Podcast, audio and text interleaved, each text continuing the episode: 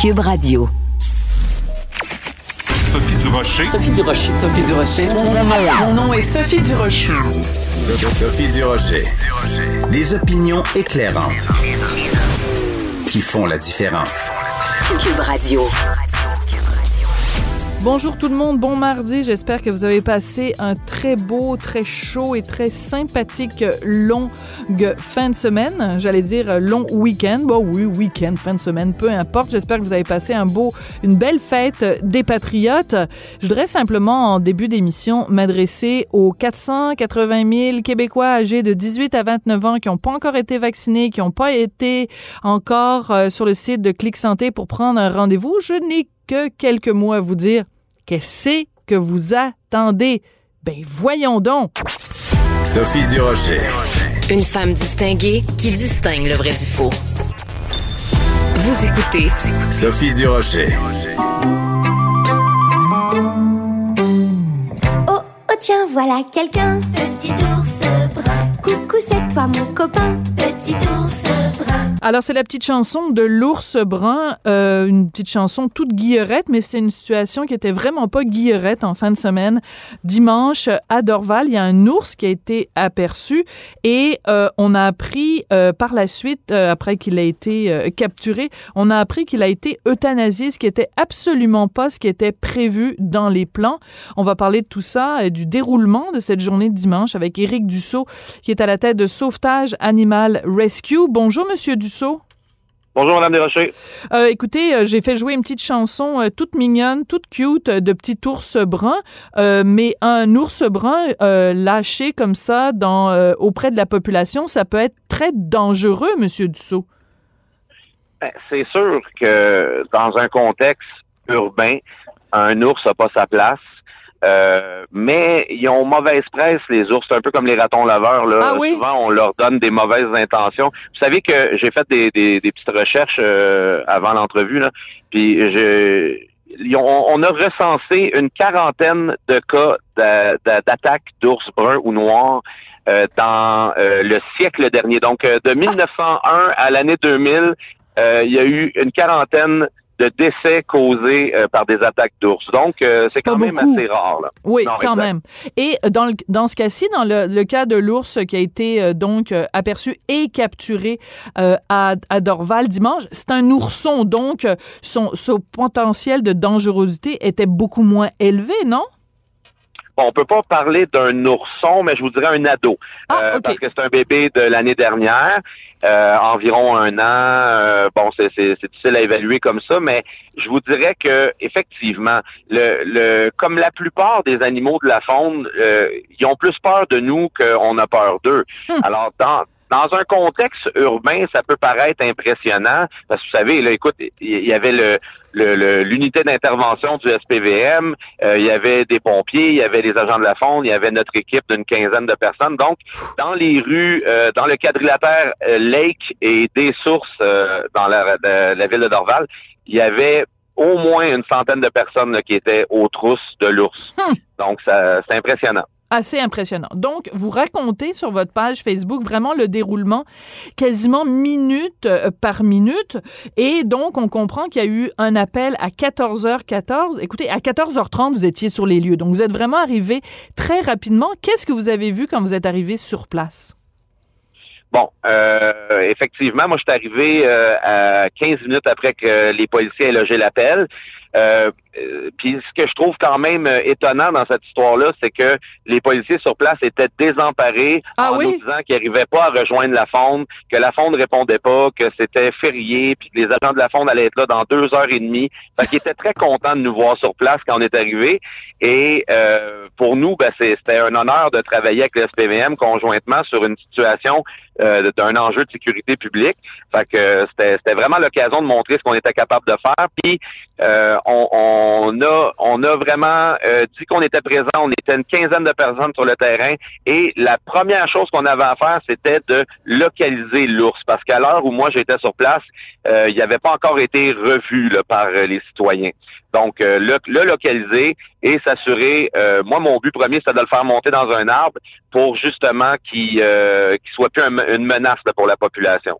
Et comment on fait pour faire euh, en sorte qu'un ours monte dans un arbre? Comment vous, vous c'est pas comme si vous êtes pas comme euh, le médiateur, mettons, comme Claude Poirier. Là. Vous pouvez pas euh, négocier avec lui. Comment vous faites pour le convaincre, l'ourson, de, de monter dans l'arbre? Ben, c'est quand même assez simple, je vous dirais. Il faut juste être plusieurs personnes autour de lui et de se rapprocher à, à, je vous dirais, à distance égale, là, tout le Hmm. monde ensemble, coordonné. L'encercler. Et oui, L'encercler. exactement. Puis quand il va sentir la soupe chaude, là, puis qui est à la base d'un arbre, il va monter tout de suite. Puis c'est exactement ça qui est arrivé euh, à Dorval. La seule chose, c'est bon. euh, nous, on a toutes les, les bonnes intentions du monde. La faune arrive euh, finalement avec un, un fusil euh, tranquillisant, eux aussi, parce que vous savez, nous autres, on en avait un déjà sur place. Par contre, les les euh, les ours sont à déclaration obligatoire, donc ils appartiennent au gouvernement, au ministère de la Faune. On peut pas nous s'en occuper, on peut pas y toucher, on peut pas le transporter ou on peut pas le sédationner, euh, à moins qu'un agent de la Faune nous autorise à le faire. L'ours appartient au gouvernement, mais le problème, c'est que la faune, euh, les, gens de l'USPVM vous ont dit, on essaye de les joindre, euh, ils sont sont pas disponibles, puis ils sont arrivés combien de temps plus tard, les gens de la faune?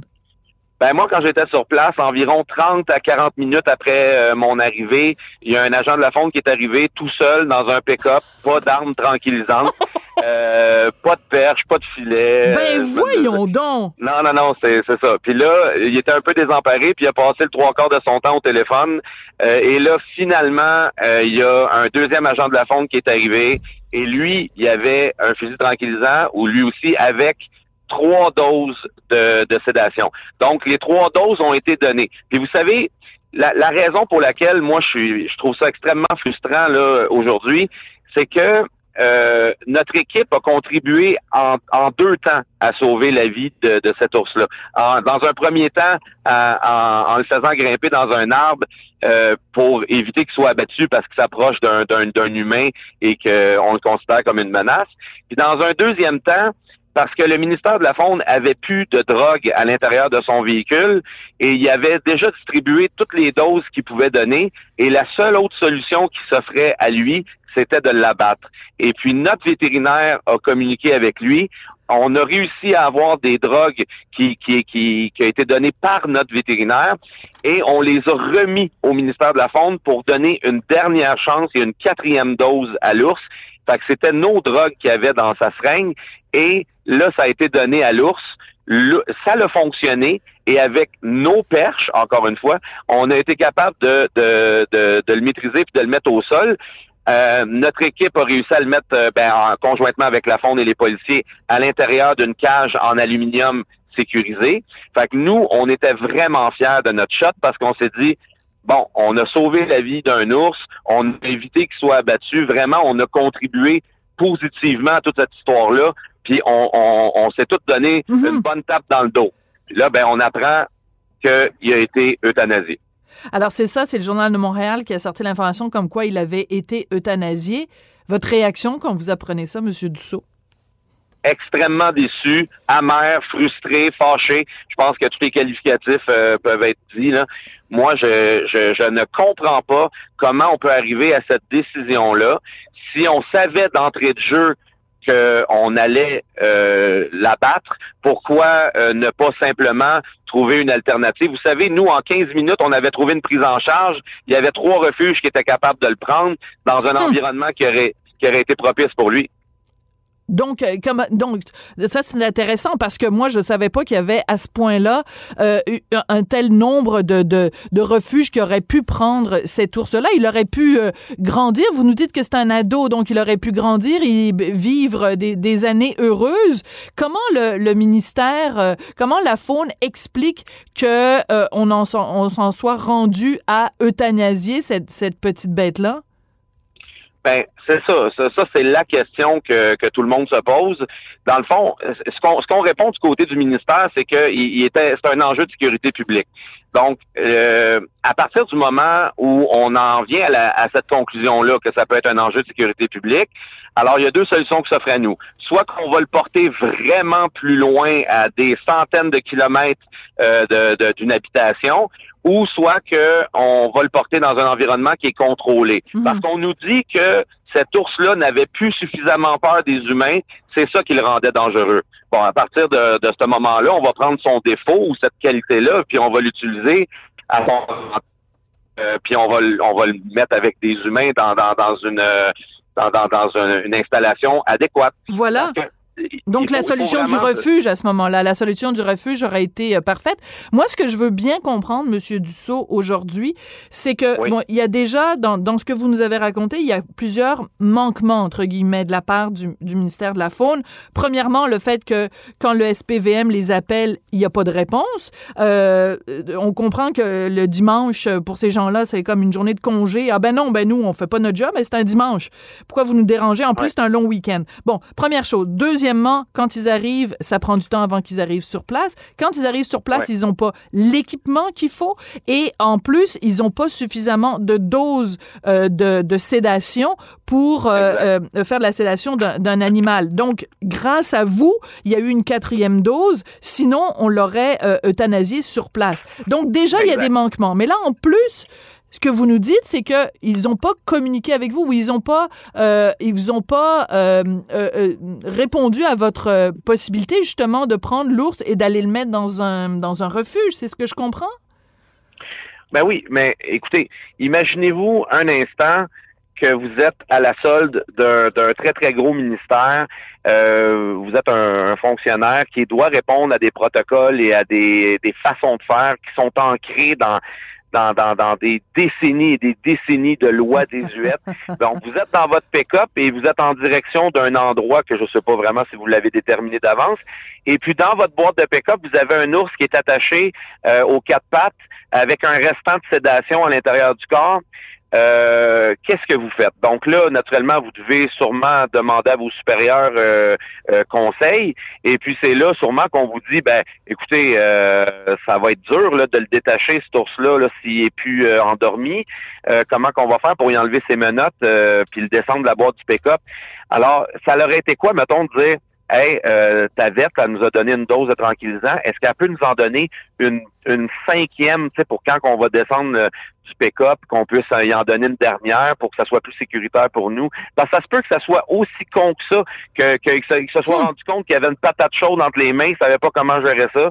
Euh, J'en ai aucune idée. Puis si, mettons, c'était pas ça, mettons que le- le- leur, leur but premier, c'est de protéger et éduquer les gens euh, par rapport à la faune, ben comment ça se fait qu'ils prennent pas le téléphone puis qu'ils nous appellent pas? Si le SPVM a été capable de nous rejoindre, la Ben oui. De nous rejoindre.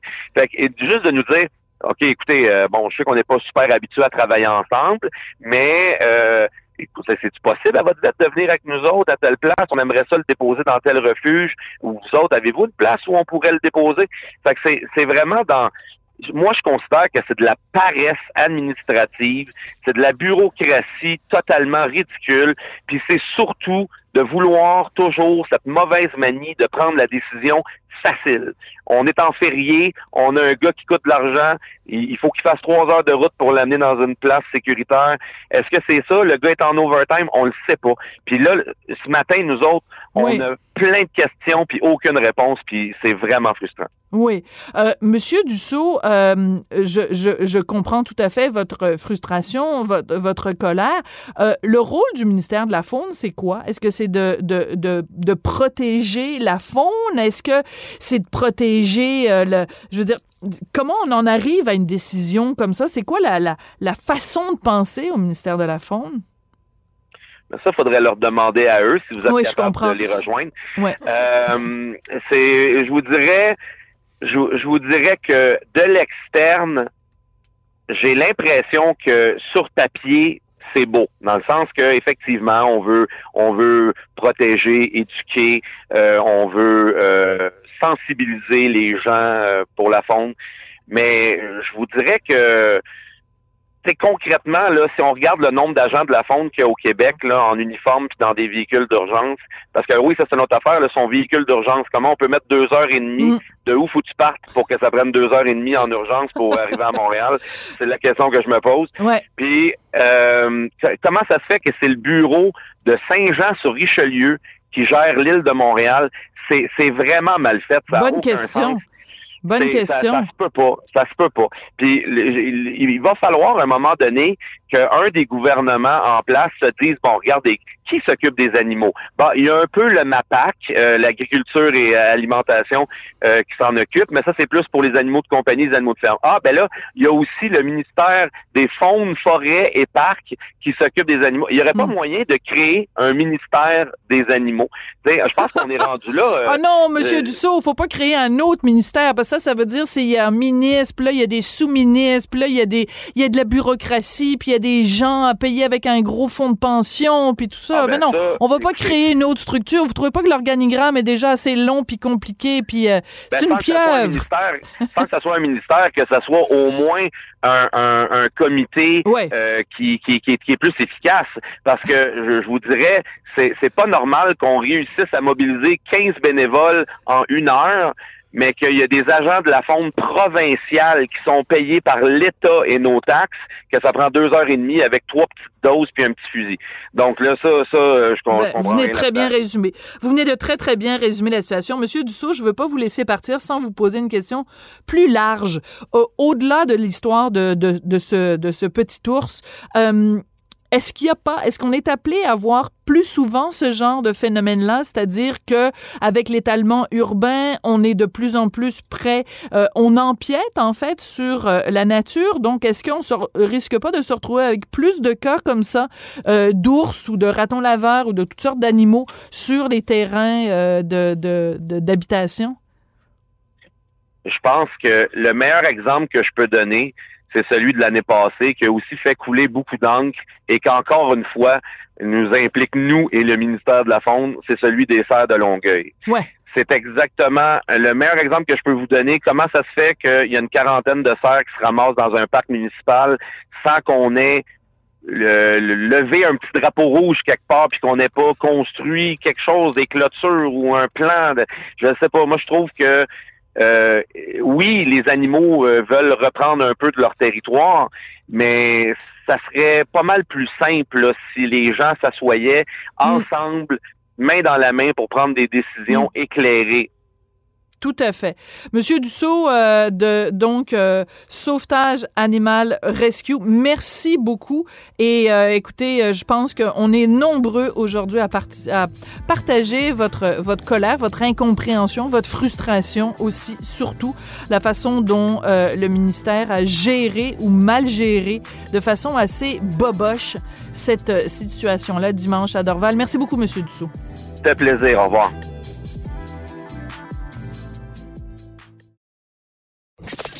Avertissement. Cette émission peut provoquer des débats et des prises de position pas comme les autres. Vous écoutez Sophie Durocher. Si vous avez envie de rire, mais vraiment de rigoler un bon coup, il faut lire les deux dernières chroniques de mon collègue et ami Joseph Facal, qui est chroniqueur au Journal de Montréal, Journal de Québec. Sa série de deux textes sur la pauvre petite minorité anglophone du Québec qui fait donc pitié. C'est donc pas drôle. Ah, vraiment, ces chroniques sont hilarantes. Euh, il est au bout de la ligne, Joseph. Bonjour. Bonjour Sophie.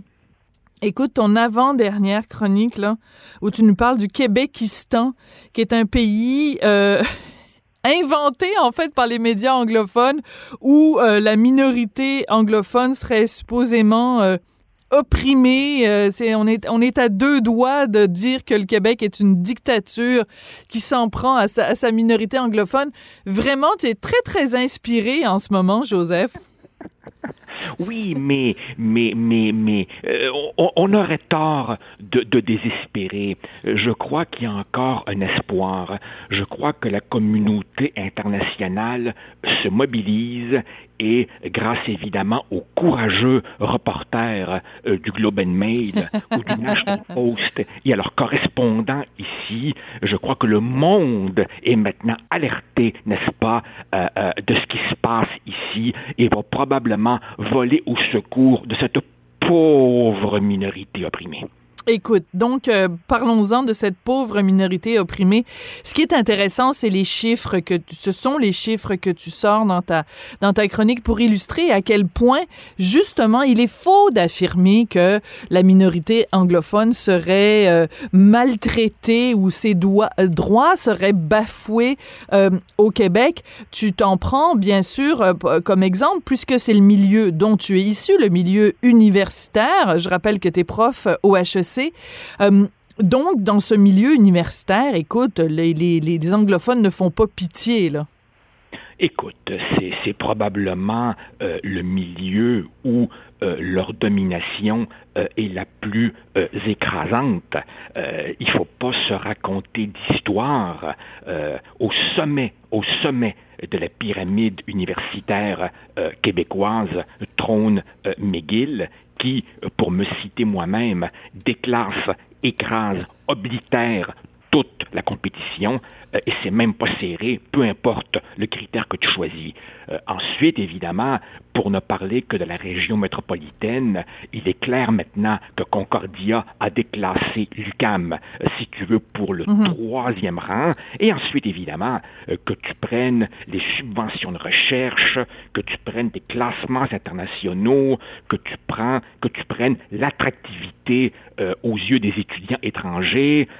tout cela, évidemment, euh, illustrent leur domination. Évidemment, il faut comprendre que, euh, par exemple, pour ce qui est de l'attribution euh, des fonds de recherche, ça, se fait souvent à l'excellence du dossier. Donc, d'une certaine manière, c'est une domination aussi qui est méritée, mhm. mais qui, évidemment, s'appuie aussi sur des dépenses d'immobilisation des gouvernements, sur évidemment des fonds accumulés depuis des décennies et des décennies, sur évidemment un réseau de philanthropie, de mécénat privé qui remonte, mon Dieu, mais qui remonte au, milieu du siècle dernier. Et tout ça leur donne évidemment une attractivité qui fait que les francophones s'y ruent, alors qu'évidemment, à l'inverse, combien d'anglophones s'inscrivent à l'Université de Montréal ou, à l'UCAM. Et bien entendu, ce que l'on voit au milieu, dans le milieu universitaire est le prolongement de ce qui se dessine déjà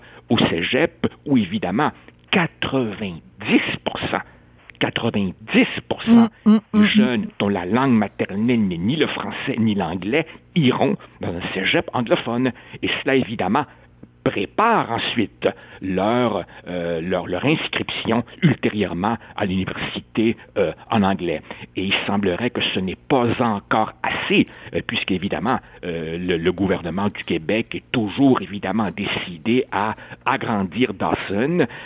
Et il reste évidemment, Sophie, à voir un petit peu, et là c'est pas clair, ce que vont donner ces mesures annoncées de contingentement euh, du nombre de francophones s'inscrivant dans les collèges anglais. On verra, mais pour le moment, pour le moment, s'il y a vraiment un domaine où ils ne font pas pitié, ben c'est l'enseignement supérieur. Oui, et euh, la raison pour laquelle on parle tant de, de, cette pauvre minorité anglophone au cours des derniers jours, c'est évidemment à cause du projet de loi 96 du ministre Simon Jolin Barrette pour cette réforme de la loi 101 et à cause de la réaction outrée, euh, vraiment de grimpage de rideaux euh, euh poussés à l'extrême, auquel on assiste aussi bien dans les médias anglophones ici au Québec, donc euh, la Gazette essentiellement et CJAD, et euh, également dans le reste euh, du pays. Donc tu nous as parlé du National Post, du Globe and Mail, mais il faut voir les éditoriaux hystériques mais ah hystériques, parce que bon, c'est notre boulot à nous de d'alerter les lecteurs francophones, parce que c'est pas tout le monde qui se lève le matin en lisant le Globe and Mail et le National Post ou en écoutant CJD et en lisant la Gazette, mais ce qui se dit là est d'un grand, mais d'un grand délire. Euh, C'est c'est j'avoue que ça faisait longtemps que j'avais pas lu des propos aussi. Puis tu sais, c'est quand même particulier parce que euh, ces gens-là nous font des leçons de, de, tolérance, puis tu sais, l'importance de, de, de, produire une information rigoureuse, puis le fake news euh, tel que le pratiquait Donald Trump, c'est très vilain. Mais dans certains éditoriaux, honnêtement, là, ça, ça frôle le fake news. Oui, en fait, je, je crois que le, leur colère est décuplée par, si tu veux, une combinaison de facteurs. Il y a d'abord évidemment euh, ce qui les met hors d'eux, c'est le simple fait que le Québec veuille affirmer sa différence. C'est-à-dire qu'on dit aimer le Québec en autant qu'il se la ferme Voilà. ou qu'il ne parle que pour consentir. Ensuite, évidemment, à cela vient s'ajouter le fait que le projet de loi 96 est perçu comme une attaque contre les anglophones, ce qui est absurde. À cela s'ajoute aussi, si tu lis attentivement, particulièrement le Globe and Mail, cette idée euh, à mon avis, complètement farfelue, selon laquelle ce projet de loi serait une sorte de ruse pour repartir le bal constitutionnel. C'est, si tu veux, la théorie du piège tendu au reste du Canada par un François Legault qui serait resté secrètement souverainiste hein, et qui aurait trouvé en fait une autre face pour gravir l'Everest. hein. Tout ça serait un grand piège machiavélique. Ce qui aussi, évidemment, les rend hors d'eux, c'est l'admission un peu piteuse par Justin Trudeau Ben voilà. que, à prime abord et sous réserve euh, d'un examen plus approfondi, il n'est pas interdit pour une province de modifier la partie proprement provinciale de la Constitution, pour autant évidemment que cela n'affecte pas les prérogatives euh, du gouvernement fédéral ou des autres provinces. Et ça, évidemment, on aurait voulu euh, au Canada anglais une réaction plus comme celle de son père, Just watch me, je vais vous casser. Tu vois? Donc, Oui. il a simplement dit une évidence et c'était déjà trop pour eux. Et enfin, n'oublie pas, Sophie, tout ceci survient après euh, la loi euh, 21. Euh, donc, si tu veux, après un quart de siècle d'accalmie complète, disons, post-référendaire, là, coup, de- coup sur coup, tu as la loi sur la laïcité et la loi sur la langue. Alors, pour eux, c'est vraiment beaucoup à encaisser parce qu'ils considéraient, si tu veux, que le dossier Québec était clos et qu'on avait bien caché la clé. Oui, mais, c'est très important ce que tu viens de dire, euh, Joseph, parce qu'il faut le rappeler. Ce que Simon Jolin Barrette euh, euh, propose de rajouter dans la Constitution, c'est simplissime, c'est une évidence. C'est comme dire l'eau est mouillée, parce qu'on parle de- de- de- de- d'inclure des phrases pour dire euh, le Québec constitue une nation et la langue d'usage est le français. Écoute, c'est- à moins que j'ai- il y ait quelque chose que j'ai pas vu passer. Mais je veux dire, qui pourrait s'opposer à ça? Je veux dire, euh, quand tu vois la une du, euh, je me souviens plus là si c'est le Post ou si c'est le Globe and Mail, où tu vois le père et le fils, donc tu vois Trudeau qui, lui, a pris euh, euh, la, la défense des, des, des, des anglophones et, et, et Justin Trudeau qui ne le fait pas, ben je veux dire, en quoi ça enlève quoi que ce soit aux anglophones du Québec de reconnaître que le Québec est une nation et qu'on y parle français? Voyons, c'est Mais- complètement démesuré comme réaction. Absolument, mais il y a là, si tu veux, un mélange euh, d'amnésie et, et- et d'inculture politique. Que les Québécois forment une nation avait déjà été reconnu par une motion euh, du Parlement fédéral De Stephen Harper, oui. Stephen Harper. Et, et que le Québec a pour seule langue officielle euh, le français, ça remonte à 1974. Évidemment, on peut comprendre qu'après le laisser-aller linguistique absolu des années euh, Charret-Couillard, voir aujourd'hui, si tu veux, que la truite gigote encore dans le fond de la chaloupe et qu'elle n'est pas totalement morte, hein, ça, Ah, c'est une expression à la Jean Lapierre, ça, j'adore ça. ça les énerve beaucoup. Maintenant, pour le reste, pour le reste, là, il y a effectivement un débat intéressant entre juristes que nous n'infligerons pas à nos auditeurs ce matin. M. Jolin Barrette est d'avis que cette inscription pourrait peut-être à terme influencer certaines interprétations juridiques ultérieures. D'autres diront que ce n'est qu'un symbole, mais que les symboles ont leur importance en politique, et d'autres diront enfin que tout cela n'est que purement cosmétique et on se fait plaisir avec aucune conséquence concrète. Ça, on verra bien. Mais le simple fait que Justin Trudeau ait eu une réaction modérée, ça, ça ne passe pas. Tu comprends? Dès qu'il est question du Québec, la seule politique admissible, c'est le coup de pied au postérieur. Oui. Alors, juste pour te raconter de façon anecdotique, hier, c'était congé. Alors, avec euh, Monsieur Durocher et Fiston, on est allé se promener, écoute, dans un pays étranger. On est allé à Westmount. Parce qu'il y a un très joli parc à Westmount. Ça nous tentait d'aller se pogner un petit sandwich puis d'aller euh, manger dans un, le très, très beau parc de, de Westmount. Toujours l'impression, un peu, quand je mets les pieds là, de mettre les pieds non seulement dans un autre pays, mais sur une autre planète. Alors, juste pour euh, te raconter, j'arrive euh, à l'épicerie, au rayon de la boucherie, parce que je voulais euh, donc me procurer un petit sandwich, et je me mets à parler à la, à la personne au rayon de la boucherie. I don't speak French. Ouais. Comment ça, I don't speak French? Comment ça, I don't F-ing speak French en 2021 à Montréal? À ce que je sache, il n'y a pas comme une enclave à Westmount où la loi 101 ne s'applique pas. Et écoute, j'étais tellement, tellement, tellement, tellement furieuse.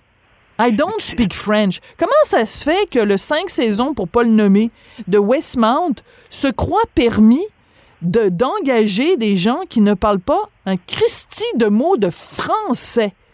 Mais tu vois, Sophie. Excuse-moi de m'énerver, là, mais je n'en reviens pas. Il va-tu parler de ça, Andrew Coyne, le gars du... du euh, le, le- le commentateur Andrew Coyne, là, qui s'offusque que de, de la façon dont on traite euh, la, la minorité anglophone? Aaron Rand, là, le chroniqueur, l'animateur de CJD, qui dit qu'on on est en train d'enlever tout l'oxygène à la communauté anglophone. Il va-tu s'offusquer de ça? Est-ce que quelqu'un qui... Est-ce que ces gens-là, quand ils vont à Toronto ou quand ils vont à Ottawa ou quand ils vont à Vancouver, est-ce que ça leur est déjà arrivé une seule fois de pas être capable de se faire servir en anglais? Dans aucune de ces villes-là. Mais non, mais à Montréal, on n'est pas capable de se faire servir en français et il faudrait qu'on se taise et il faudrait qu'on se mette à genoux puis il faudrait qu'on s'excuse d'exister. Je m'excuse, Joseph, là, mais... Oui, mais c'est la conséquence, Sophie, cela, de l'extraordinaire, extraordinaire pouvoir d'attraction de la communauté anglophone du Québec euh, aux yeux évidemment des immigrants. C'est-à-dire que nos anglophones de langue maternelle anglaise sont moins de 10% de la population du Québec, mais 46% des immigrants allophones, quand ils feront ce qu'on appelle un transfert linguistique, adopteront l'anglais à la maison. 46% d'entre eux. Autrement dit, c'est une communauté, et tant mieux pour elle, dont le dynamisme est perpétué par une force d'attraction probablement unique au monde, qui s'explique évidemment, et ça, ils ne nous disent jamais, par le fait que les anglophones d'ici sont adossés aux 360 millions d'anglophones de l'Amérique du Nord et évidemment à la culture populaire la plus puissante et la plus séduisante de l'histoire de l'humanité. Par ailleurs, pas plus tard qu'en 2019, Sophie, plus de la moitié des immigrants arrivés Mm, mm, au Québec n'avaient aucune connaissance préalable du français. Et là-dessus, pour être honnête, ça interpelle aussi les politiques de sélection euh, du, du gouvernement. Absolument. Et euh, oui, et je ne sais pas si tu as lu euh, en fin de semaine un texte, euh, très très bon texte de Jean-François Lisée dans Le Devoir, euh, où il rappelle justement euh, différents euh, de- rapports sur euh, la francisation des immigrants, les tests qu'on leur fait passer, le nombre de de- de- d'aberrations des gens qui supposément avaient eu une très très bonne note à leur test de français, mais qui étaient incapables de, de, de, de, de, dire ne serait-ce qu'une phrase sujet, verbe, complément en français. Et, on, avait découvert que dans certains euh, pays où on faisait passer donc le test de français, il y avait des gens euh, spécialisés qui connaissaient les réponses aux questions. Puis les questions étaient toujours posées dans le même ordre. Alors, pour moyennant un petit tarif, tu pouvais te procurer la réponse aux questions. Donc, les gens apprenaient par cœur la réponse aux questions. Puis, il fallait surtout pas que le- le- le- l'examinateur te pose les questions dans le désordre. Sinon, tu répondais euh, Ma mère s'appelle Francine à la question euh, De quelle couleur est ton chien mais mais des- ce sont des aberrations et on a laissé ça traîner pendant des années. Écoute, Joseph, beaucoup d'occasions de rire, mais aussi beaucoup d'occasions de pleurer parce que parfois c'est un petit peu désespérant. C'est une espèce de dialogue de sourds avec le reste du Canada. Et, euh, ben écoute, je sais c'est quoi toi ta solution, c'est que le Québec devienne indépendant, mais euh, parfois on en est vraiment euh, forcé à penser ça. Et, et, et, et, et, je te fais la prédiction, Sophie, que, euh, évidemment, ce sujet va continuer à alimenter nos discussions, mais tu vas voir qu'au fur et à mesure que la course à la mairie de Montréal va s'accélérer, on va voter dans cinq mois quand les principaux candidats seront appelés à voir, à, dire comment ils voient l'avenir de la ville de Montréal, ben, tu vas voir que toutes ces questions de langue, de laïcité, de sélection des immigrants vont évidemment continuer à euh, alimenter les débats. Oui, ben souhaitons-le. Souhaitons que justement ça devienne un, un, élément clé de l'élection parce que disons que jusqu'ici euh, Valérie Plante ne nous a pas impressionné par son, son respect ou sa volonté de, de maintenir euh, Montréal comme ville euh, d'expression française. Merci beaucoup, Joseph. à la, à la prochaine.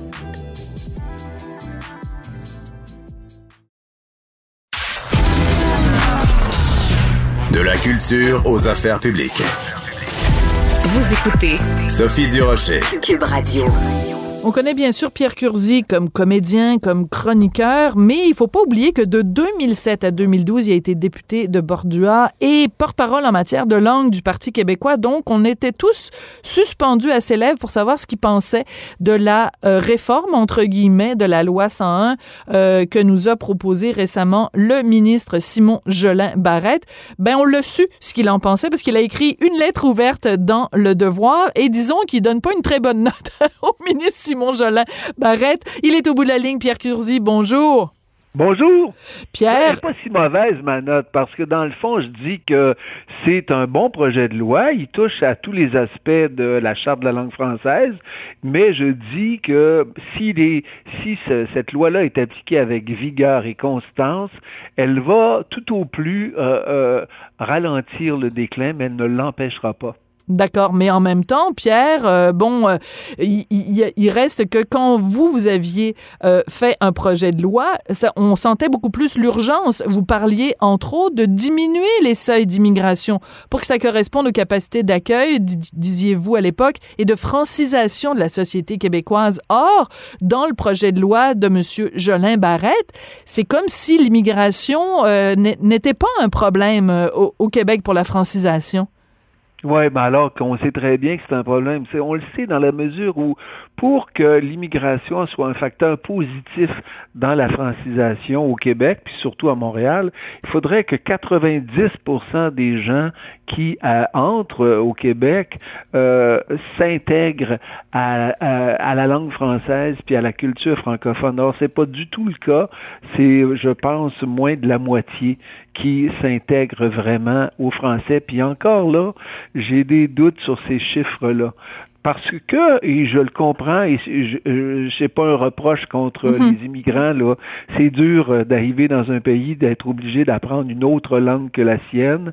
Et quand on arrive dans un pays où il y a les deux langues qui coexistent, euh, et euh, que c'est pas clair que c'est plus euh, favorable d'apprendre le français que l'anglais, ben évidemment, tu as une pression énorme qui s'exerce sur les gens qui arrivent.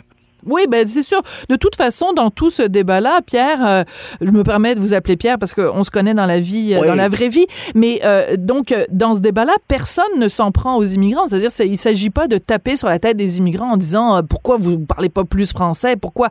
C'est à nous, comme société, de leur démontrer quel est l'avantage, quelle est le, le, le la plus-value d'apprendre le français ou de s'exprimer en français. Or, si la société d'accueil ne leur met aucun bâton dans les roues quand ils s'expriment en anglais, ben, je veux dire, un fou dans une poche, pourquoi ils choisiraient le français? S'il n'y a ben aucun, aucun incitatif, il n'y a pas de bâton puis il n'y a pas de carotte. Fait que, je dirais, c'est sûr qu'ils vont aller vers l'anglais. C'est ça qui manque peut-être, justement, à la réforme de M. Jolin Barrette, non? Ben, c'est-à-dire que bon, il faut être euh, il faut être clair pour les gens qui euh, sont pas familiers avec tout cela. Là, c'est un projet de loi. Le projet de loi, je le dis, euh, pour moi, il est insuffisant parce qu'il y a certaines mesures qui manquent. On en reparlera peut-être. Oui. Mais s'il était appliqué avec beaucoup de rigueur, un projet de loi, c'est présenté à l'Assemblée, c'est discuté. Là, mhm. on va discuter des virgules, tout ça. Puis là, il y a des amendements, puis bon, c'est ça. C'est ça, il est amendé, il est amélioré ou pas, ou pas amélioré, ça dépend. Mais à un moment donné, il va être voté parce que la CAQ est majoritaire et peut décider qu'elle vote son projet de loi. Ensuite, il va y avoir des règlements qui vont découler du projet de mhm. loi. Il se peut que là-dedans, il y ait des mesures euh, qu'on ne connaît pas encore, mais qui soient plus coercitives et qui ait là-dedans et des carottes et des petits bâtons. Ça se peut très bien. Donc, c'est ce que vous souhaitez. C'est ce que vous je souhaitez. souhaite, mais je dis que malgré tout ça, euh, il y a quand même des mesures euh, plus controversées, plus difficiles.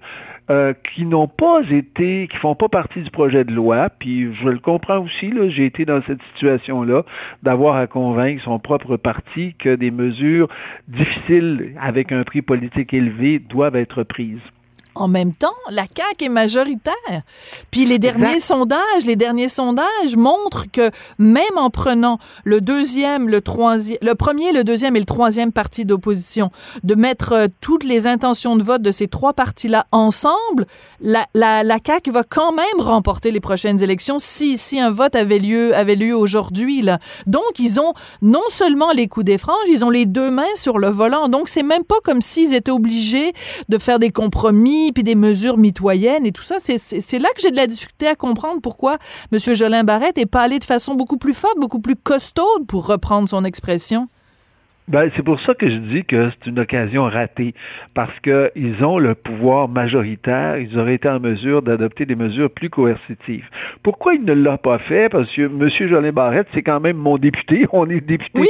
Euh, j'ai été député de, c'est le député de Bordua, donc je le connais et je doute pas de ses intentions. Euh, je crois, mais là, je suis pas dans le secret des dieux du tout. Là, j'ai pas de contact avec le milieu politique. Mais je pense que euh, pour certaines mesures, peut-être que lui envisageait euh, il n'aura pas réussi à convaincre son caucus de députés, son chef et l'appareil du parti. Hmm. Euh, par exemple, l'exemple est simple, on le sait, une des mesures euh, maintenant euh, favorisé par plein de commentateurs qui avant décriaient cette mesure-là, c'est l'obligation pour les francophones et les allophones de fréquenter le mm. cégep en français.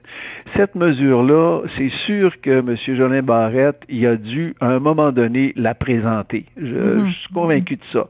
Mais c'est une mesure qui, euh, que bien des gens refusent. Et bien des gens, là, ça veut dire pas juste des anglophones, pas juste des allophones, mais bien des parents, beaucoup de francophones. Il y a beaucoup de gens pour, qui maintiennent le, mythe que si tu vas pas dans un cégep anglais, tu n'apprendras pas l'anglais, puis tu réussiras pas dans la vie. À mon mhm. sens, ce sont des mythes, mais quand même.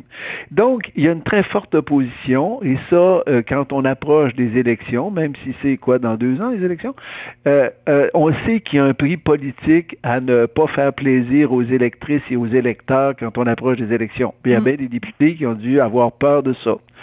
Euh, une autre mesure, tu sais, la mesure, la mesure, une mesure, j'avoue que je trouve un peu ridicule, c'est celle des villes. Euh, ben oui, des, villes, bilingues. Ça, ça, moi, les municipalités, c'est incompréhensible. ouais. Tu peux le dire, ben on s'occupera pas de ça parce que c'est pas majeur. Mm-hmm. Mais en même temps, si tu le fais, ben là, tu peux pas laisser la porte ouverte à ce qu'un conseil municipal décide. Il n'y a pas un maudit conseil municipal qui va voter en faveur de l'unilinguisme, même s'il y a juste 50 euh, anglophones dans son... Ils le feront pas. Mm-hmm. Ils le feront pas parce que c'est... Euh, pourquoi le faire? C'est prendre un risque politique inutile. Donc, euh, c'est là qu'il y, a, à mon sens, le projet de loi ne va pas assez loin. Oui. Euh, je, veux juste rappeler, parce que vous le rappelez dans votre lettre, euh, Pierre, vous dites que pendant ces quatre années où vous avez été député de Bordua, porte-parole en matière de langue du Parti québécois, vous avez publié trois études. Puis vous dites, bon, il y en a une, le Grand Montréal, le titre dit tout, hein, le, le Grand Montréal s'anglicise. On était en 2010. L'application de la loi 101 au collège un prolongement nécessaire. On était en 2011.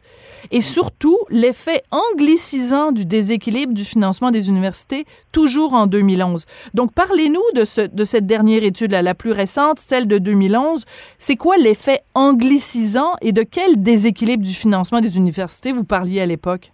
Pierre? Ah ben là, là, je veux pas rentrer dans les chiffres, mais c'est clair et net. Bon, à l'époque, on, on, constatait ce qu'on constate maintenant, c'est-à-dire que euh, il y a beaucoup d'allophones et euh, de francophones qui, après avoir terminé leur secondaire en français, ce que la loi les oblige à faire, s'en vont vers un cégep en anglais. Ce qu'on a constaté dans une étude dont je parle pas, mais qui n'était pas une étude, qui était un sondage, c'est que quand tu fréquentes un cégep en anglais, Mm. euh, tu t'anglicises au niveau culturel. Tu perds pas le français, tu viens de passer euh, 10 ans de ta, ben, plus que ça, tu viens de passer 15 ans de ta vie à l'apprendre. Tu perds pas le français, sauf que tu deviens de plus en plus bilingue et surtout, tu tombes du côté de la culture anglophone. Alors, ça, c'est majeur. Et une des tendances après, c'est d'aller fréquenter des universités anglaises qui ont une très bonne réputation et qui sont de qualité. Je pense à McGill et tout ça. Donc, et le nombre de personnes qui fréquentent une université, c'est ce qui entraîne le financement. C'est-à-dire que on finance les cégeps et les universités à la tête de pipe. Plus Oui. tu as d'étudiants, plus tu vas avoir du financement de l'État, d'une part. D'autre part, tous les étudiants étrangers, les, les étudiants qui viennent d'ailleurs pour poursuivre leurs études universitaires, dans la très grande majorité vont vers l'université McGill. Ils payent très cher, ou Concordia. Ils payent très cher, mais ça augmente le nombre d'étudiants qui vont là et les ressources financières. De telle sorte que l'État du Québec finance dans une proportion largement excédentaire les universités d'expression anglaise. On parle de Concordia, on parle de McGill, on parle de celle qui est dans le- de la région de Sherbrooke. Ces universités-là sont surfinancées, alors que on le sait très bien que l'Université du Québec, les universités francophones, comme il y a moins de gens qui y vont, sont sous-financées. Il y a une disproportion là tellement grande que, et comme ces universités-là, McGill, Concordia, sont en plein cœur du centre-ville, il y a des gens qui vont là, ben, qui se logent, qui se nourrissent, qui travaillent, et tout ça a un effet anglicisant extrêmement important sur Montréal. C'est ça le, le surfinancement des universités. Je dis pas que les universités devraient être financées à la hauteur de la proportion des anglophones, c'est-à-dire à disons à 10% de la population. Je pense que les universités euh, euh, ont des, des, des spécificités, puis euh, elles doivent être financées adéquatement. Il y a, il y a des expertises, puis il y a plein de francophones qui sont allés là. L'autre effet majeur, c'est que tout ce monde-là qui enseigne dans les dans les cégeps, enseigne dans les universités en anglais, ce sont une bonne partie d'entre eux des francophones qui travaillent exclusivement en anglais. On sait déjà que la science, pour réussir en science, pour te faire un nom, il faut que tu publies en anglais. Voilà. Euh, on sait déjà que... Et là, il y a plein, plein, plein de gens qui sont tenus de de- d'enseigner, d'étudier, de publier en anglais s'ils veulent se faire un nom, se faire une place et gagner leur vie. Tu vois, ça a un effet là, cumulatif extrêmement important. Euh, puis c'est vrai, bon, on parle pas du système médical, mais il y a quelque chose de semblable dans le système aussi de, de la santé. Et il y a quelque chose de épouvantablement contraignant pour l'État qui doit de plus en plus fournir des services bilingues parce qu'il y a de plus en plus de gens qui en ont besoin de ces services-là. Ouais. Ceux qui C'est- étudient. C'est, ça, le, et ça, c'est comme une boule de neige. Là, tu sais. Tu- Voilà, c'est exponentiel. la- la- oui, ça, ça se développe, ça se développe. Puis, à un moment donné, ben, ça, produ- ça, ça va vers ce qu'on prévoyait il y a dix ans, qui est en train de se produire puis qui devrait être terminé en, en- dans dix ans. C'est-à-dire que Montréal, bientôt, la langue commune de Montréal, ce sera l'anglais plutôt que le français. Dans votre lettre, euh, vous dites euh, que vous n'êtes pas amer, euh, mais vous terminez votre texte en disant, comme toutes les décisions importantes, la fierté d'une langue est un choix collectif. Je vous pose la question, Pierre, sentez-vous que pour les Québécois, en 2021, et en particulier pour les jeunes, que le français est un choix collectif, qu'on est encore collectivement, qu'on veut vivre en français au Québec? Ben, étonnamment, dans, disons, la- durant le temps de la pandémie, j'ai vu tout d'un coup une espèce de regain, de un souci euh, assez largement répandu au sujet du français. Ça s'est passé de, de la part de, de gens qui, au début, disaient voyons donc, c'est quoi c'est votre problème là? Il faut, faut parler l'anglais. Vous êtes euh, des alarmistes, puis euh, vous allumez le feu. Moi, on m'a tellement dit ça. tu sais. Je passais tellement pour un extrémiste euh, extravagant. Donc, j'ai vu qu'il y avait tout d'un coup euh, une inquiétude réelle, surtout les gens qui vivent à Montréal. Mm. Et ça, c'est important. Euh, ce qu'on a vu se passer, c'est un fossé de plus en plus grand entre la ville, la grande région de Montréal, c'est-à-dire la moitié de la population du Québec, et le reste du Québec. Dans le reste du Québec, l'urgence d'agir sur la langue, il est beaucoup moins important parce que les gens vivent essentiellement, vivent, travaillent, consomment de la culture, euh, mm. euh, ils font tout dans leur langue, le français. Alors, quand on arrive avec des inquiétudes comme celles que j'ai et que plusieurs autres ont, on pense pour des gens, voyons, c'est quoi leur problème? Alors, c'est la moitié de la population du Québec qui a pas trop de problèmes avec l'anglicisation et n'y voit pas une menace. Mm-hmm. Mais quand on vit dans la grande région de Montréal, on les voit, les changements Absolument. Hein, Absolument. On ne peut pas fermer les yeux. Là, Absolument. L'accueil dans les commerces, tout ça. Donc, euh, ça explique beaucoup. Alors, est-ce que et euh, rapidement, rapidement, Pierre, parce qu'on est vraiment rendu à la fin de l'émission. Je suis désolée, j'ai ça faire rapidement, je veux dire que parler de français, c'est un choix collectif d'une société, comme d'autres. Euh, être euh, le statut politique, c'est un choix. De, moi, je respecte la démocratie. Si les gens sont prêts à vivre dans le bilinguisme et à savoir qu'à long, à long terme, ils risquent de vivre en anglais, c'est un choix qu'ils peuvent faire. C'est le choix à mon sens, c'est un mauvais choix, mais c'est un choix légitime. Ils peuvent décider ça.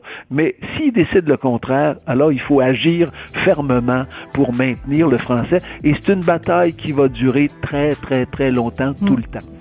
Pierre Curzi, euh, comédien, euh, chroniqueur, euh, ex-politicien, merci beaucoup pour ce vibrant plaidoyer pour le français. Puis j'invite tout le monde à aller lire votre lettre dans le devoir. Merci beaucoup, Pierre.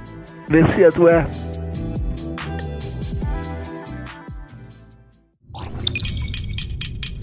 Cube Radio.